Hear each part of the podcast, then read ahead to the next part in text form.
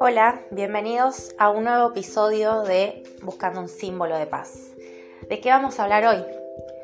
A mí me interesaría mucho comentarles del tema de esto que se está hablando mucho, de la madurez emocional del adulto responsable.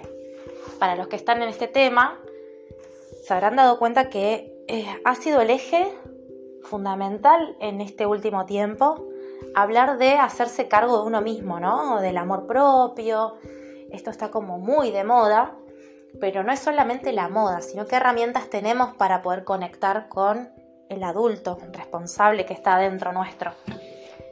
Eh, bueno, yo me dedico a la astrología y esto me ha ayudado mucho a comprender estos conceptos del adulto, de qué es el adulto, quién, qué adulto. Fuimos conformados por fuimos formados por mamá y papá, que fueron los, primeros adultos en nuestra vida. ¿Qué simboliza mamá? ¿Qué simboliza papá? En este caso, en el día de hoy, vamos a hablar del adulto padre, de nuestra figura masculina, de nuestra energía masculina, de nuestro papá interno. ¿Somos hoy capaces de ser un buen padre para nosotros mismos?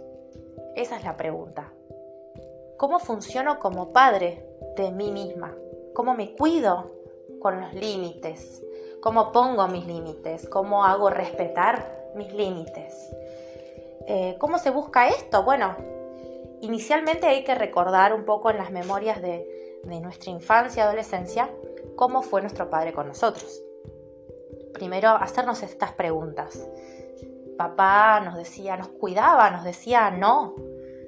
Cuando estábamos en peligro, ponía esa barra de contención con un no que rescataba nuestra vida. O papá no estuvo, papá estuvo ausente, tuve otra figura que fue papá. Para mí, un abuelo. Mi mamá hizo de papá y me dijo que no, porque estábamos solos. Hay un montón de situaciones y ejemplos que van a venir de esta pregunta base. ¿Cómo fue papá?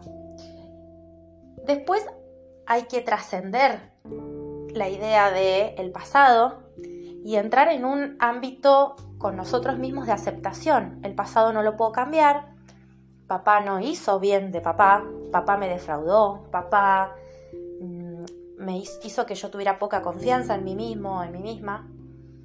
Entonces, eso quedó en el pasado. Voy a ir a trascender el pasado y tratar de ubicarme en el presente de hoy, quién soy yo adulta o adulto, y controlo mi vida, eso estimo, quiero creer que todos queremos controlar nuestras vidas y no estar em, culpando siempre al pasado, al futuro, al, país, al fulano y a la mengana de nuestras vidas, ¿no?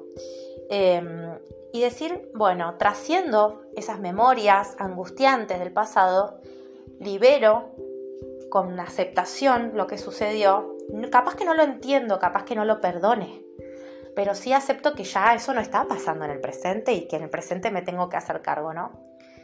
Y puedo modificarlo, porque hoy como adulto solamente yo me digo qué hacer, nadie me dice qué hacer.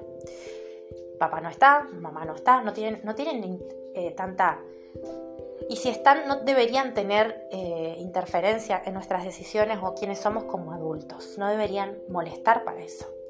Entonces, aceptando que ya somos adultos, pensar en nosotros mismos y decir, ok,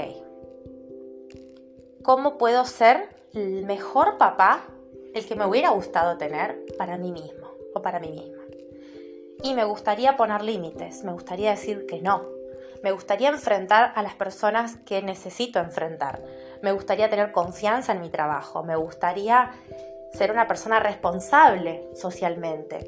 Me gustaría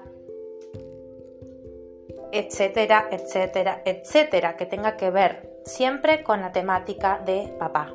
Papá es el mundo externo, papá es la fuerza que tengo al enfrentarme al mundo exterior mamá va a cubrir otro terreno que ya hablaremos más adelante de esto. Fíjense si esto les resuena.